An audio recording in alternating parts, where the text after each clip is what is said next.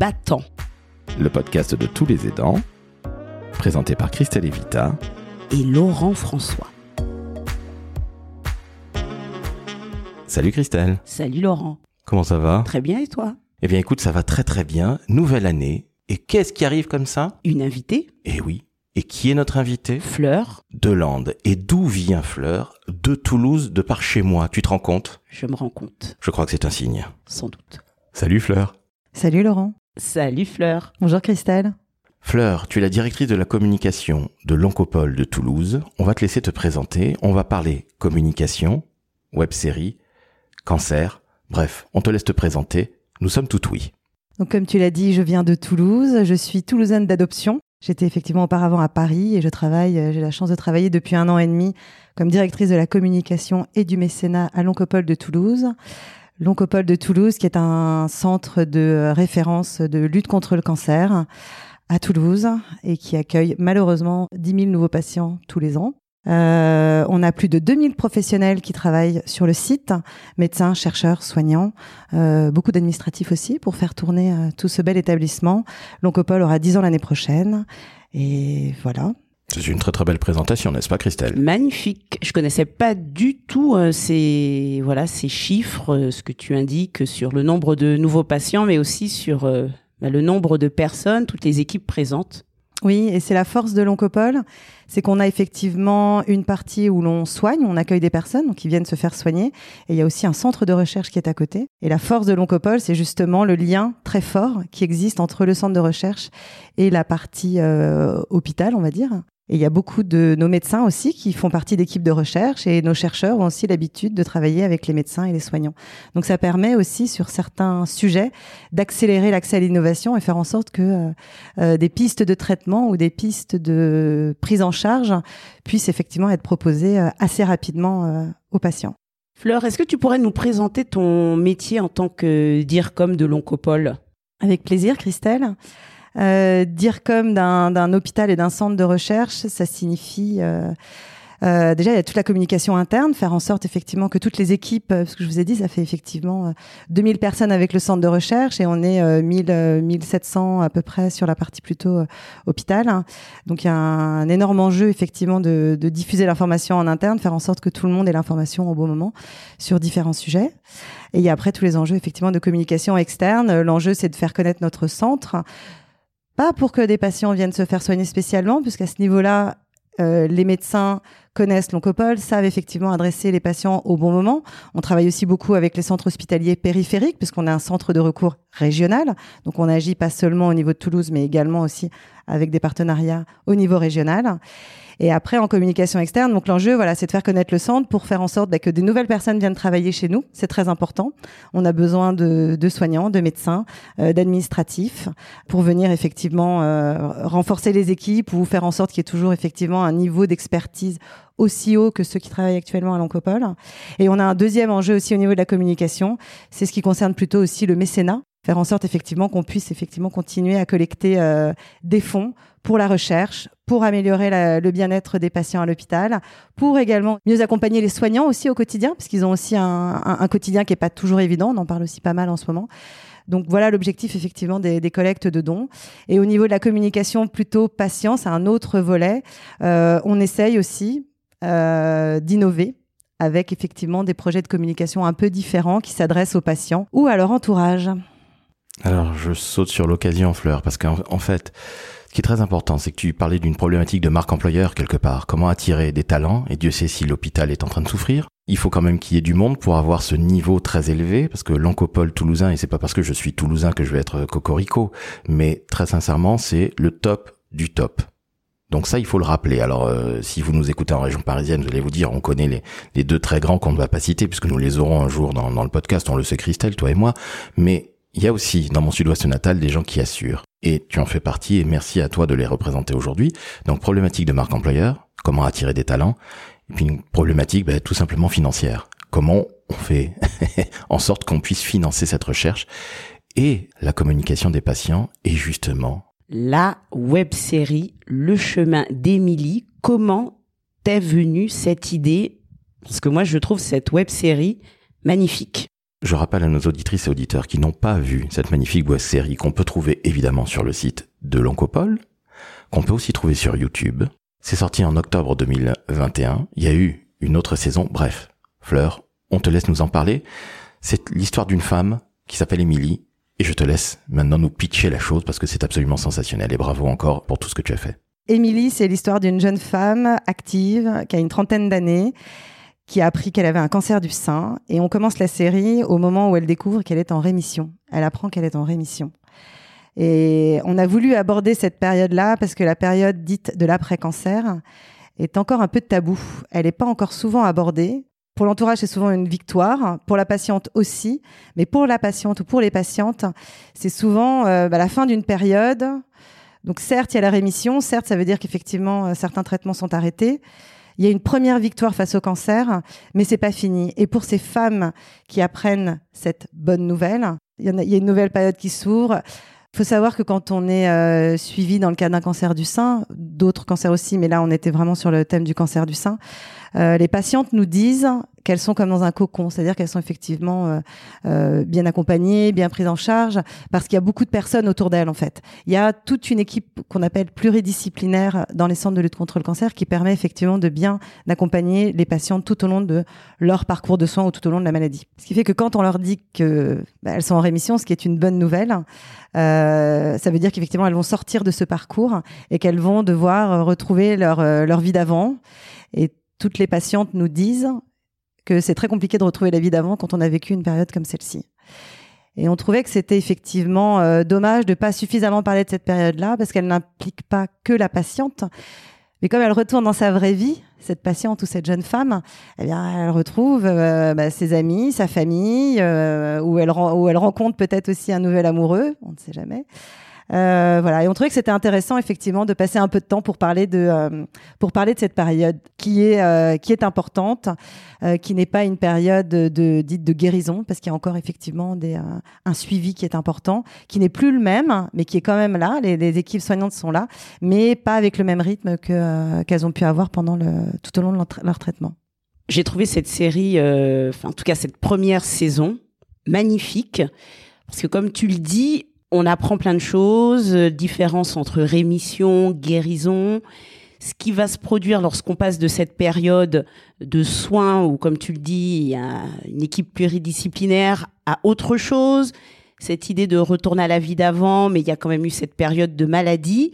Et elle est instructive aussi pour euh, pour l'entourage, parce que moi j'ai eu des amis qui ont été touchés par le cancer du sein et au vu de la série, j'ai pu mieux comprendre des réactions qu'elles avaient. Donc vraiment, j'encourage euh, tout le monde à regarder cette web série parce que euh, ça permet de mieux comprendre la maladie, l'après-cancer et lorsqu'on est aidant, alors être plus juste dans ce qu'on va dire à la personne touchée et aussi à se dire, OK, si je réagis comme ça, euh, je suis pas complètement... Euh, enfin voilà, ça peut se comprendre. Enfin voilà, je trouve que ça traite plein de choses et aussi les gens autour. Attends, mais c'est là ton boulot? Je croyais que tu étais dans. non, non, c'est pas mon boulot, je, sors d'un truc un peu compliqué. Ah, d'accord, c'est là que bosse ton ex? Ah, Non, non, non, je suis soignée ici, j'ai eu un cancer du sein. Ah ouais ah, ah bon? Oui, non, mais j'ai rien. Hein. j'ai plus rien. Mais. Non, mais je veux dire, j'ai plus de cancer. Voilà, Juste, euh, je devais faire un petit contrôle technique, euh, c'est tout. C'était peut-être pas utile cette comparaison avec l'univers automobile. Euh, je suis désolée, je suis très en retard. On, s'appelle, on s'appelle. Bravo mec. Tu lui m'as laissé un pile au mauvais moment. Très classe tout ça.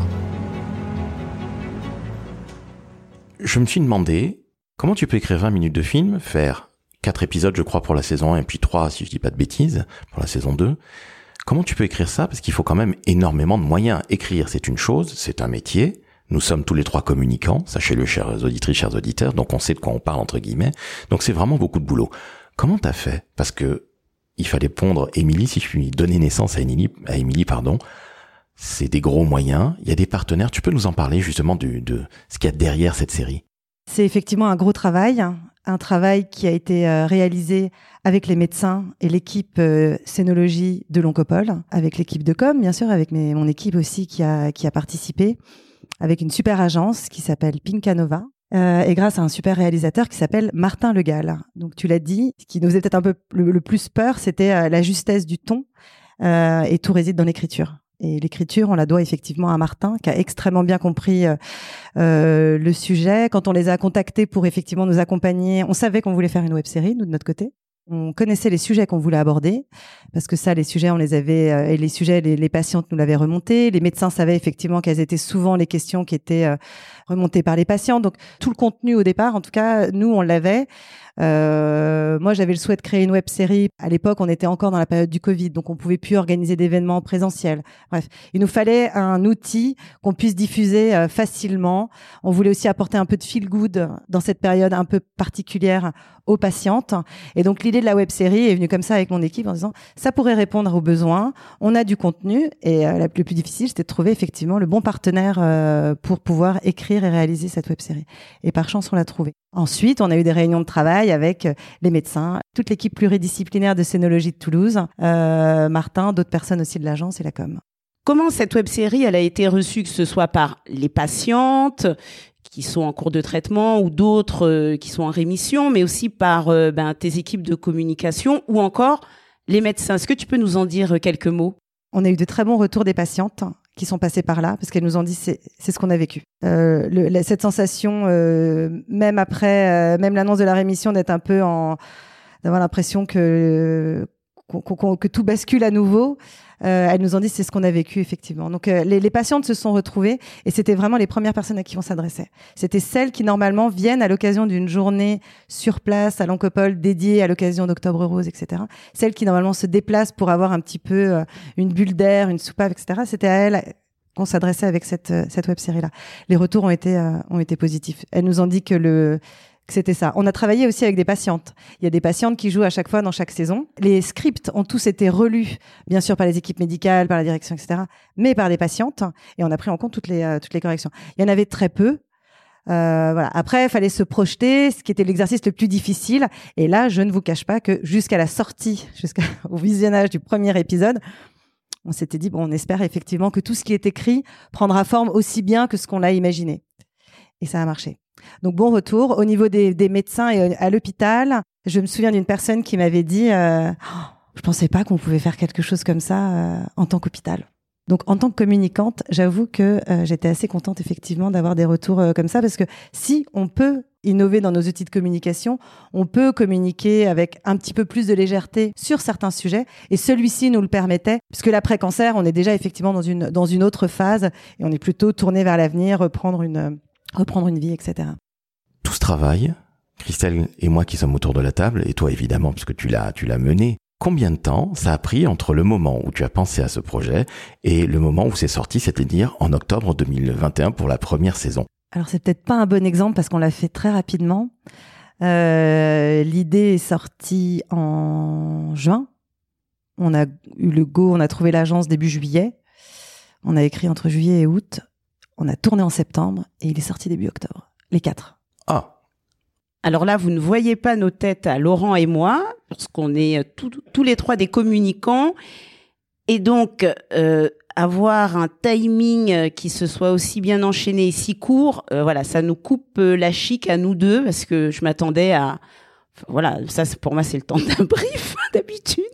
Mais je vous l'ai dit, on, on, savait, nous, de notre côté, il y avait déjà eu un travail. Euh, alors attendez, peut-être en interne, nous, on avait commencé déjà effectivement et réfléchir. Ouais, mais, mais, mais juin. Les, les, équipes du, du, comité scénologie ont été euh, extrêmement efficaces. Ils sont arrivés avec une, un peu une liste de courses. Ils avaient dit voilà ce qu'il faudrait dire sur tel sujet. Après, il, il y a eu un travail de, de reformulation, de transformation. Et c'est là où Martin a été exceptionnel. C'est qu'il a tout de suite compris le ton qu'on voulait donner, euh, l'univers qu'on voulait créer.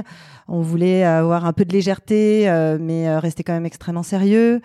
On voulait euh, apporter quand même des informations, mais sans être dans un dans un langage non plus trop technique, pas tomber dans un webinaire, euh, le médecin parle au patient, etc. On voulait un peu sortir de ce cadre-là. Et c'était ça qui était effectivement le plus difficile pour nous à gérer. Et ça, ça a été la partie de Martin. Et c'est lui avec des techniques de, euh, de, de, de production, de, de réalisation de, de films qui nous a apporté effectivement avec son équipe aussi quelques conseils, notamment euh, parce qu'on a, on avait réfléchi à pas mal de choses et il nous avait dit, bah, par exemple, tout ce qui est un petit peu plus euh, la parole médicale, ça serait bien que ça soit porté par une petite voix parce que il y a des films qui ont été réalisés comme ça où le, on va plus faire un message face caméra ou est-ce qu'on fait pas. Bon bref, ça c'est des techniques plutôt de prod, mais c'était effectivement c'est l'expertise de Martin et de, et de l'agence.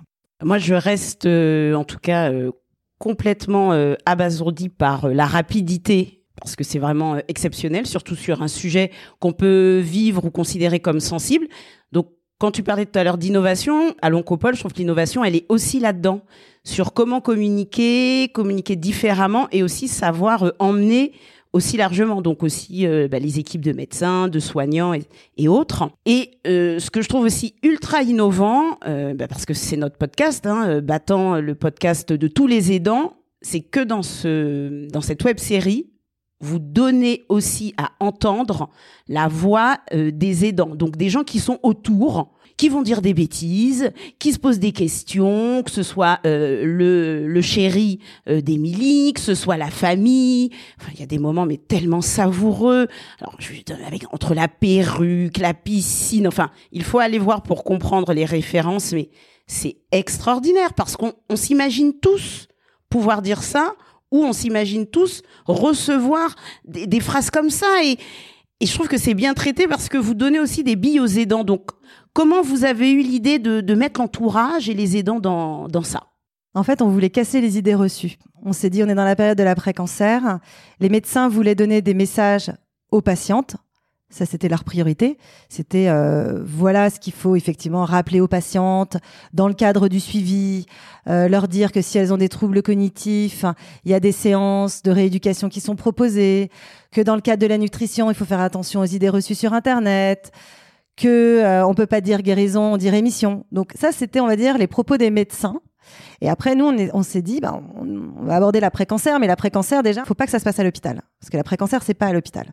Donc, on oublie tous les codes euh, médicaux, scientifiques, etc., qu'on a l'habitude de voir. On va dans la vraie vie. Ben, dans la vraie vie, tout le monde a des idées reçues sur effectivement euh, ce qu'est un cancer du sein, etc., comment ça se traite, etc. Il y a encore beaucoup de choses qui sont pas tout à fait connues de l'entourage. Et comme vous comme tu l'as dit tout à l'heure, Christelle, on n'ose pas toujours poser les questions, on a peur d'être maladroit. Et ce qu'on a voulu montrer, c'est qu'en fait, euh, bah oui, on est maladroit quand on accompagne quelqu'un, malheureusement. Mais euh, c'est pas très grave parce qu'en fait, les personnes, et c'est ce que dit Émilie dans un épisode, elle a besoin d'en parler elle aussi. Elle a besoin d'exprimer. Elle est à l'aise à en parler. Et elle est contente si son entourage lui pose des questions. Donc on a noirci, on a un peu grossi certains traits. C'est le principe un peu de la comédie aussi. Mais, euh, mais effectivement, on a euh, l'amoureux qui effectivement euh, bah, met les pieds dans le plat, enfin souvent. C'est bon, on peut enlever les badges là. Mais non, maman, je t'ai expliqué. Les troubles cognitifs, ça peut. Troubles quoi? Mais il a expliqué tout à l'heure, ça faut suivre un peu. C'est par rapport à son traitement qu'elle a eu pour son cancer. Oui, alors, plus précisément, c'est. Les troubles cognitifs C'est une maladie de coiffeur zinzin, non? Correctif bah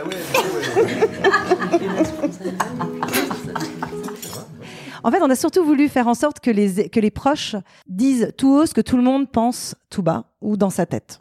Donc euh, voilà, mais on peut pas tout spoiler non plus, mais il y a quand même quelques scènes effectivement qui sont ah, assez drôles.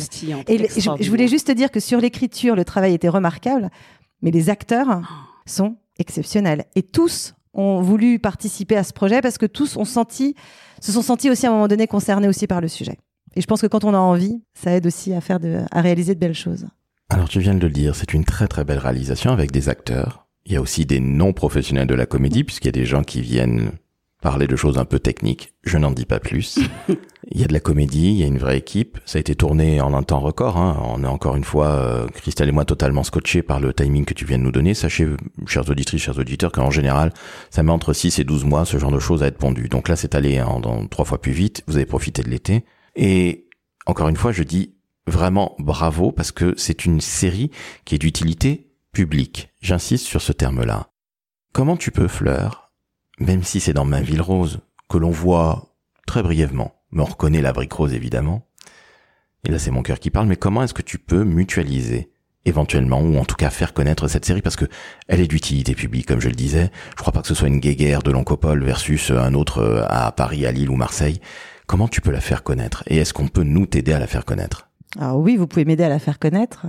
On a ce que je ce que je vous disais à tous les deux au début. les personnes à qui on voulait la partager en premier lieu, c'était effectivement les patientes de euh, Toulouse et sa région. L'Oncopole, on fait partie d'un réseau de centres de lutte contre le cancer qui s'appelle Unicancer. Et on a plusieurs centres qui nous ont demandé aussi d'avoir les vidéos pour pouvoir effectivement les diffuser. Sachez que s'il y en a qui nous écoutent, qui sont intéressés, on la donne en marque blanche, mais euh, on, la donne, il n'y a pas de problème. Euh, on la passe, vous pouvez la relayer dans des centres. C'est souvent diffusé dans les centres, c'est mieux. Elle est disponible sur YouTube, sur la chaîne YouTube de l'Oncopole, mais euh, il n'y a aucun problème pour la partager. On a beaucoup de partenaires aussi qui l'ont relayé parce que si elle a trouvé effectivement, si elle a pu se réaliser, c'est grâce à des financements aussi de plusieurs partenaires que je remercie encore parce que c'était essentiel. Et avant de, de, de, se lancer, on avait effectivement, euh, on savait qu'on avait déjà des soutiens institutionnels pour pouvoir la réaliser et la financer. Donc nos partenaires aussi l'ont relayé. Des associations aussi sont prêtes à la relayer aussi. On a euh, l'association Sentinelle aussi, qui la diffuse euh, qui la relaie auprès de ses adhérents. Donc ceux qui nous entendent et qui veulent effectivement la diffuser dans leur centre, euh, autre même que centre de lutte contre le cancer, je pense au centre, euh, au CHU autre, surtout n'hésitez pas, vous nous la demandez, il n'y a pas de problème. On peut euh, également euh, retirer notre logo à la fin si vous voulez euh, mettre le vôtre pour que ça passe mieux dans votre centre, franchement. Elle a été financée, rentabilisée, on a communiqué dessus, on a aussi gagné des prix oui. de communication dessus. Donc d'un point de vue de communication, franchement, il n'y a aucun problème. L'essentiel, le plus important, c'est qu'elle soit comme elle a plu et qu'elle apporte des réponses ou qu'on apprend euh, deux, trois trucs au passage.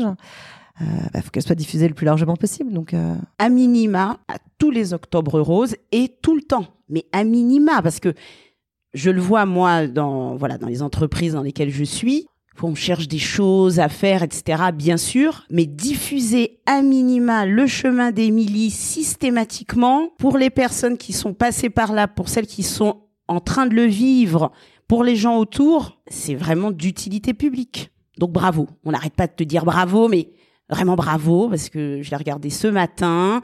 J'ai regardé la première saison et la nouvelle saison. Tu tiens effectivement à ce qu'on fasse bien ce distinguo. On ne peut pas spoiler. Vraiment, il faut aller voir. On peut pas spoiler. On aimerait, mais On va d'autant moins spoiler que Fleur, les partenaires, on les voit à la fin de chaque épisode. Il y a des laboratoires. Est-ce que tu peux nous en parler? Parce que tu connais bien ce monde des labos puisque avant d'être la directrice de la communication de l'Oncopole Toulouse, tu étais en laboratoire. Est-ce que ça a facilité les choses pour justement peut-être financer puis mettre les choses en place avec un petit peu plus de moyens ou en tout cas faire avancer les choses plus rapidement? Oui, je pense que d'avoir euh, travaillé dix ans euh, pour l'industrie pharmaceutique, effectivement, a peut-être aidé euh, pour pour trouver les partenaires. Et en même temps, on a tous les ans donc une journée à l'Oncopole à l'occasion d'Octobre Rose, et cette journée peut avoir lieu grâce au soutien financier des laboratoires pharmaceutiques ou des entreprises. Enfin, il n'y a, pas que des laboratoires pharmaceutiques, mais d'entreprises privées en tout cas. Et tous les ans, ils nous proposent effectivement de, de, de, de financer cette journée. Et comme à l'occasion de, au moment l'année où on a voulu lancer la web série, il n'y avait pas cette journée en présentiel, c'est là où on leur avait dit, bah, écoutez, il euh, n'y a pas de problème, le budget que vous vouliez allouer à la journée Octobre Rose, on va l'utiliser et on va effectivement l'utiliser pour un autre projet qui est une web série. Donc on leur a fait une proposition, on leur a présenté le projet en leur disant voilà ce que l'on souhaite faire, faites-nous confiance, on, sera euh, carré par rapport à vos restrictions, etc. L'objectif n'est pas de faire de la promotion du médicament, l'objectif n'est pas de, de, citer vos marques ni votre nom, mais on expliquera effectivement euh, euh, dans tous nos outils de communication que c'est grâce à vous si on a pu financer, euh, financer le projet. Et ils étaient contents tous de pouvoir effectivement soutenir un, projet comme celui-ci. Et ça a été d'autant plus facile cette année de pouvoir revenir vers eux ou d'aller vers de nouveaux partenaires, parce qu'on avait effectivement, entre guillemets, un, un bel outil à présenter. Fleur, ce qui m'a beaucoup plu, c'est la place que vous donnez de manière vraiment très délicate aux aidants. On sait que les aidants, c'est beaucoup de femmes, mais là, ce que je trouve assez euh, magnifique, c'est que vous montrez aussi des aidants hommes. Il y a notamment le petit chéri euh, d'Émilie. Et comment ça vous est venu cette idée de, ben voilà, de valoriser euh, la place des hommes? Parce qu'il y en a euh, et je trouve que c'est super bien rendu et pas du tout. Euh, on, on, le fait pour le faire. Donc comment ça comment ça vous est venu cette idée de quand je dis vous, c'est toi et ton équipe de com et autres, de mettre en avant les aidants et notamment des aidants hommes? L'idée est venue au moment du, de, de l'écriture du scénario, parce que pour pouvoir euh, réaliser la web série, on s'est à un moment donné dit quelle est la vie de cette jeune femme? Donc on a même pour tous nos personnages, on a on a l'histoire de tous les personnages qui n'apparaît pas effectivement dans la web série, mais on a créé effectivement donc On a échangé, on s'est, dit que c'était, euh, que c'était la meilleure des choses, qu'elle rencontre quelqu'un de nouveau. Que comme, euh, comme tu le disais, souvent les hommes sont pas toujours euh, entre guillemets euh, considérés ou c'est pas toujours à eux qu'on s'adresse alors qu'ils sont quand même concernés, aussi par ce, sujet-là parce que ça chamboule aussi leur quotidien à eux. Sur un autre sujet, on aurait peut-être pris quelqu'un d'autre de la famille ou une amie. On a voulu aussi donner un rôle à la meilleure amie qui est quand même aussi très très présente avec Peggy qui a un super rôle sur les deux sur les deux saisons. Et Mathieu, euh, bah oui, c'est apparu comme une évidence. On s'est dit, euh, voilà. Pareil, il y a pas mal de questions après qui peuvent revenir aussi. C'est d'autres sujets. Peut-être que c'est des sujets qu'on abordera peut-être dans une autre saison, mais sujet de la sexualité aussi. Donc euh, après un cancer du sein, etc. Il y a, beaucoup de beaucoup de sujets qu'on peut trouver, mais en tout cas, ça, ça rentrait bien dans l'histoire qu'on voulait raconter. Et ça a plu parce qu'en plus, alors c'est important aussi de le dire aux auditeurs, c'est que c'est pas une web série que pour les femmes, ni pour les copines de femmes qui ont eu un cancer du sein. Il y a énormément d'hommes qui l'ont vu et en fait on a eu très très bons retours des hommes qui ont ri. Alors je ne sais pas si c'est le, le talent euh, d'écriture, euh, le travail d'écriture de, Martin qui a peut-être justement euh, distillé des blagues qui parleront peut-être plus à des hommes. Ou... Je ne sais pas. Je ne sais pas quelle est la solution, mais on a eu énormément de très bons retours d'hommes, aussi bien à l'hôpital qu'à l'extérieur, etc., qui nous ont dit c'est exactement ça. Et merci parce qu'effectivement j'ai découvert aussi des choses. Beaucoup de personnes nous ont dit on a appris des choses, on ne savait pas. Euh, je ne pensais pas effectivement euh, qu'on pouvait avoir des trous de des trous de mémoire, des troubles cognitifs. euh, euh, voilà, le, le fait de se sentir un peu perdu alors qu'on vient de vous annoncer que vous êtes en rémission. Ah ben, je savais pas que ça pouvait être un choc parce que quand on se dit qu'on est euh, est en rémission, ben, on devrait être content. euh, voilà, c'est bon, la vie repart, etc. Donc euh, là-dessus, on était content aussi que ça touche un autre public et euh, on avait cette intention de cibler les aidants, pas spécialement de s'adresser à eux, mais de les valoriser, de valoriser leur rôle et même avec leurs phrases peut-être un peu décalées par moment ou leurs questions un peu farfelues ou gênantes, mais ils sont quand même là au quotidien et ils sont nombreux. Et puisque ce qui est super bien rendu aussi dans la web série, c'est euh, de voir aussi euh, bah, la personne euh, qui est dans cette période de cancer et de maladie, où on la voit aussi des fois être pas sympa avec euh, les gens qui sont autour d'elle. Et je trouve ça super de faire de faire entendre que ben oui, des fois la maladie, elle va elle va créer des, des, des, réactions étranges ou difficiles pour la personne qui est malade comme pour euh, les personnes autour d'elle. Parce que cette dimension émotionnelle, euh, je la trouve trop souvent euh, tue. Alors que vivre une maladie, avoir autour de soi quelqu'un qui est malade, émotionnellement, c'est difficile. Et donc, je trouve que vous parlez de plein de sujets dans cette web série. Euh, C'est quoi chaque, chaque épisode dure deux minutes, euh, deux, trois minutes? Ouais, deux, trois minutes. Il y en a, il y en a quatre dans la saison 1, la première saison, on va l'appeler ainsi. J'ai une question. On peut faire un don à l'Oncopole? Ah oui. Alors comment on fait, dis-nous tout Et ben tu vas sur la page euh, don IUCT Oncopole et tu peux effectivement faire un don en ligne, sécurisé, tout. Quel talent. Christelle, quelque chose à ajouter? Rien de plus si ce n'est aller visionner cette web série avec les deux saisons disponibles. Eh bien, merci à toi, Fleur. Tu as été absolument formidable. Tu es notre première invitée. J'espère qu'on n'a pas été trop mauvais. Merci Laurent de m'avoir invité. Non, non, mais j'ai passé un très bon moment. Merci Christelle. Merci Fleur. Chers auditrices, chers auditeurs, vous venez d'entendre une femme absolument formidable, Fleur Delande, directrice de la communication de l'Oncopole Toulouse. Je ne dis pas ça parce que je suis toulousain, évidemment, que nous avons parlé communication, et hélas, cancer du sein, juste pour la web série. Mais, chers auditrices, chers auditeurs, c'est le début de l'année. Mettez donc 5 étoiles. sur Apple Podcast et, Spotify. et oui, on en a besoin, allez regarder la web série. Vous tapez web série cancer Oncopole Toulouse, vous allez tomber dessus sur YouTube. Vous allez sur le site de l'Oncopole. Fleur, tu as dit rajouter quelque chose? Le chemin d'Émilie. J'allais oublier de dire le nom. Mon Dieu. Bon, écoutez, c'était formidable. On est formidable. Nous sommes formidables et tu as été formidable, Fleur. Vous êtes formidable. Tu nous enverras ton, ton RIP, s'il te plaît, pour qu'on t'envoie un peu d'argent, évidemment. On fera évidemment un, un don pour le, contre le cancer, et évidemment à l'Oncopole. Bon, on déconne, mais on a parlé d'un sujet extrêmement lourd, mais on en a parlé avec beaucoup de sympathie. Tu as été vraiment au top. Encore une fois, bravo pour euh, le côté Speedy Gonzalez pour pondre quelque chose d'aussi qualitatif, de top. Parce que là, honnêtement, sachez-le, chers auditeurs, chers auditeurs, Christelle, t'es bien d'accord, ça met Oh oui, non, mais ça met euh, pff, 9 à 12 mois. Moi, je reste complètement euh, éberluée. là, hein. Voilà, donc c'est une gestation limite euh, proche de celle d'un enfant. On est d'accord. Voilà, donc euh, certaines personnes ont 12 mois l'enfant dans le ventre, mais ça se passe mal. Fleur, on te fait de très grosses bises malgré cette saloperie de Covid qui est encore là. On t'embrasse, on te dit à très très vite. Je reviens quand tu veux. Christelle, elle revient, Fleur ou pas? Évidemment, parce que nous, on veut pas seulement deux saisons, on en veut beaucoup plus. Donc, euh, à chaque lancement de saison, tu viens l'annoncer dans Battant, le podcast de tous les aidants. Avec grand plaisir. Merci à toi, Fleur. Salut Laurent Salut Christelle, salut chers auditrices, chers auditeurs, et salut Fleur. Salut Laurent, salut Christelle.